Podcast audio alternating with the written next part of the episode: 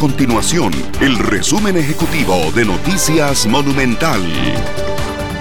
Hola, mi nombre es Fernanda Romero y estas son las informaciones más importantes del día en Noticias Monumental.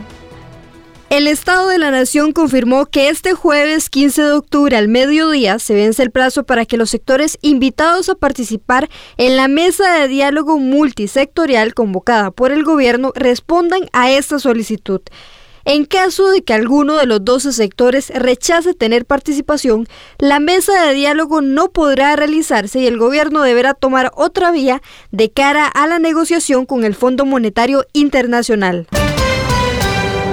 Y en otras informaciones, el Ministerio de Seguridad Pública denunció penalmente al ex futbolista Benjamín Mayorga por presuntas agresiones a policías durante la manifestación del pasado lunes.